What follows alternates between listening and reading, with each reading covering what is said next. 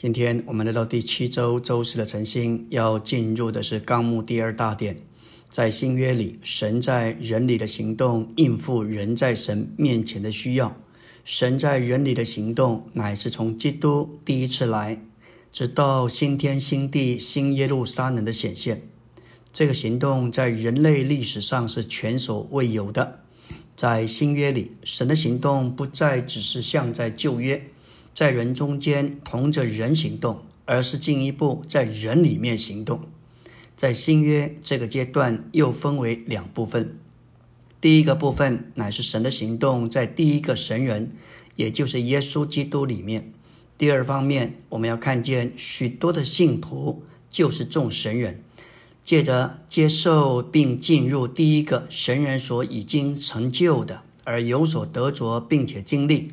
为的是完成神的经纶，终点第一，说到神所拣选并呼召的人，需要信入耶稣基督，他是成为肉体的神，为他们并同着他们过了人性生活，受死复活又升天，并且成了赐生命的灵，向着他们成为是灵的基督，使他们能做他们的救恩生命，并且做一切。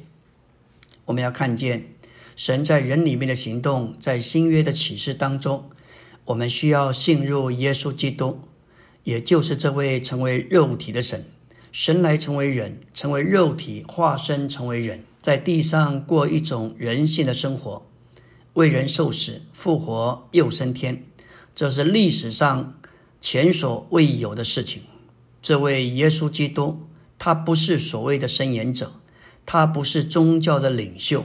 他乃是神来成为肉体，在他之前，神与人是没有交集的。在旧约里，虽然人敬畏神、敬拜神，但是人和神从未连结、调和在一起。最终，神经过四千年在旧约里同着人，并在人中间的行动之后，他预备好了，神进一步的进到人的里面。首先，耶稣基督是第一位神人，他经过成为肉体、人性生活、定死十字架、受死、复活，接着升天，这些过程对我们似乎都是很熟悉。但是我们必须知道，这是神在人里面，在第一个人里面的行动，每一步都是超凡的事情。他的死乃是包罗万有的死。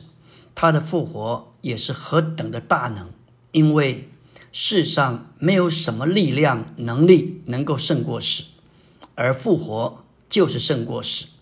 他的升天也是何等的超越，他所成就的难以描述尽致。光是他被立为主为基督，他为元首为救主，每一项都是丰富无比。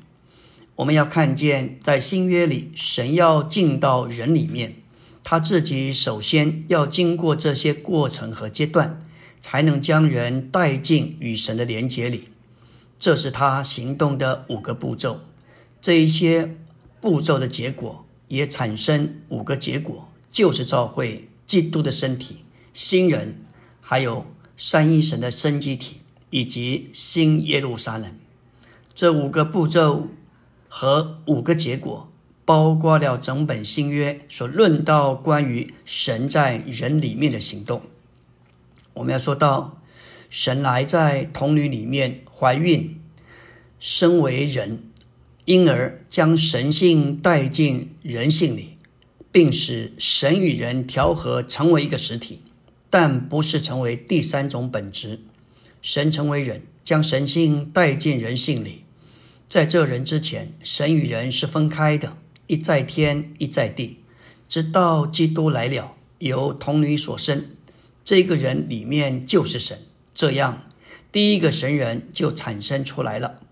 他把神性带到人性里，他使神人相调成为一个实体，并没有产生第三重本质。在旧约，我们看见参孙是大能的士师。他也为神做了许多有能力的事情，但是神从未进到他的里面。他是他，神是神，一直等到耶稣基督这第一位的神人来到，他是神成为肉体来做人。这时，神性第一次被带到人性里，无限的神竟然进到有限的人里面，这是天然的人难以想象的事。耶稣在生活中总是在神里面，并且同着神，并为着神行事。神是在他的生活中，并且他与神是一。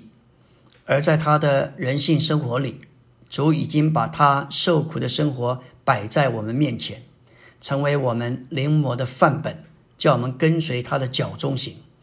这不是仅仅效法他和他的生活。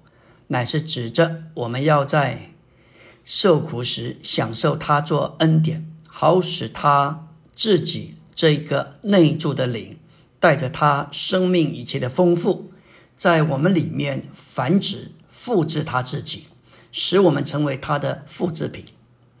这奇妙的一位，经过三十年三年半奇妙的为人生活，他在生活时他所做的一切。